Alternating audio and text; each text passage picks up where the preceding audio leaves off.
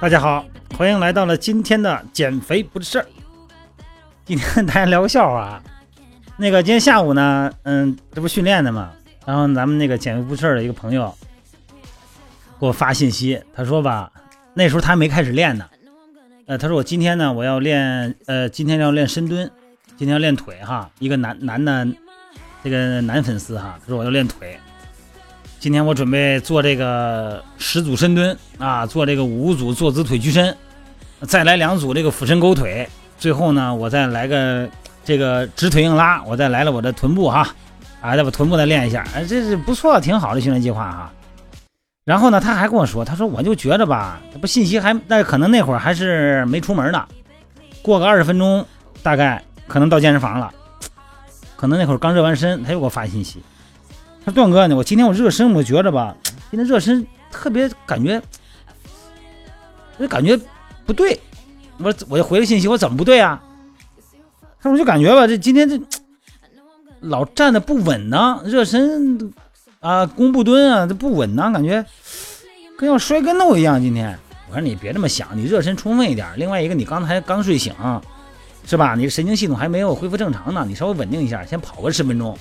啊，把血循环开了再蹲，结果一个小时以后给我发了个 发了个照片，什么照片呢？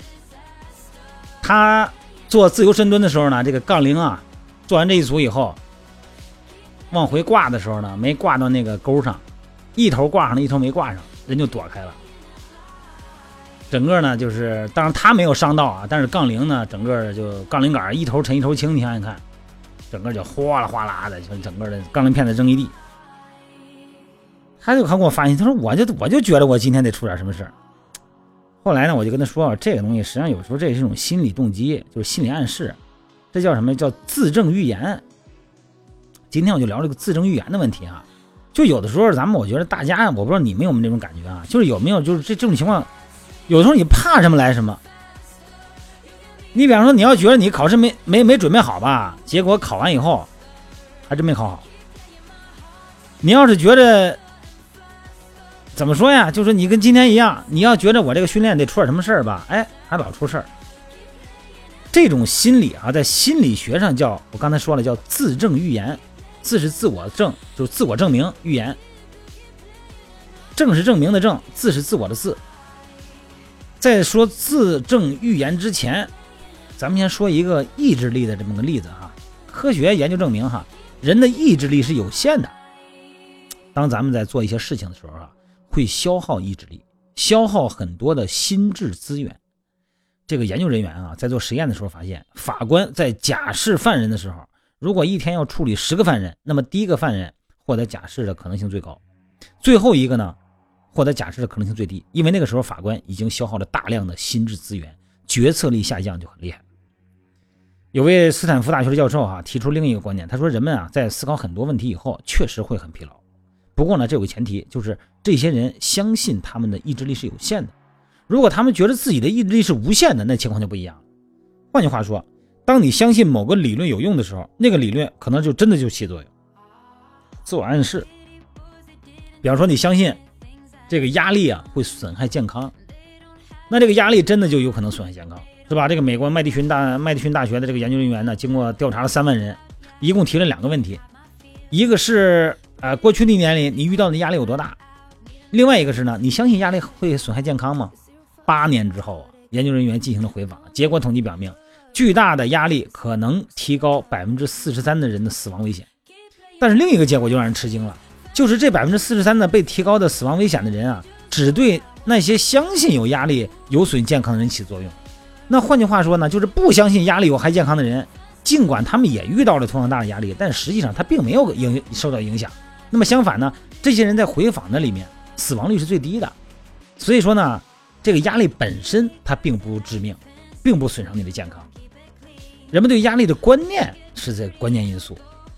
很多人呢，因为压力生病或者压力死亡，就是因为他们相信压力会有损健康。这种现象呢，被心理学家叫自证预言。呃，意思就是说呢，如果人们相信这件事会会发生，那么这件事呢，最终真的会发生。呃，现实例子是什么呢？一个运行很正常的银行。不知道谁说了句这个发了个帖子呀，说这个这银行要倒闭了。那这种流言呢越传越广，很多人信以为真。那为了防止意外呢，都跑银行把钱给取走了。那你这么一弄，那可不就得那真倒闭了。自证预言的运动这个运作机理啊，有点奇怪，就是很少想心事啊，但是坏事呢，好事往往哈很少成真，但是坏事往往是无中生有。这个和人类的大脑啊害怕的这个恐惧情绪有关。你开心的时候哈，哎，咱们会去停下来，慢慢的享受。可是到了恐惧的时候呢，咱们都会立刻采取行动，规避危险。那么可惜的是呢，因为恐惧呢而做出来的经常是错的，因为你这个动作整个就乱了，乱套了。所以说自证预言呢这个现象呢几乎无处不在啊，他把这个因果分析啊变得更加复杂。所以说，一旦预言实现了，就意味着一个原本并不存在的原因变成了真正的原因。所以说，有时候你看一个同样的问题，咱们会得到相反的结论，那可能不是因为逻辑上的问题，正是因为咱们心理上的问题。所以说呢，下一次当咱们面对未知的事件、未知的事儿，或者是一部分未知的时候，应该选择什么呀？积极的心理。哎，看起来呢似乎更划算，因为这样呢。你积极的看问题的时候呢，很多的动机行为呢都会变得比较积极，好吧？希望压力不会变成咱们的生命的或者说是这个身体的危险信号，而变成我们的动力，好吧？咱们就挑战一下生理呗，不要把它想的太复杂啊！好，各位，拜拜。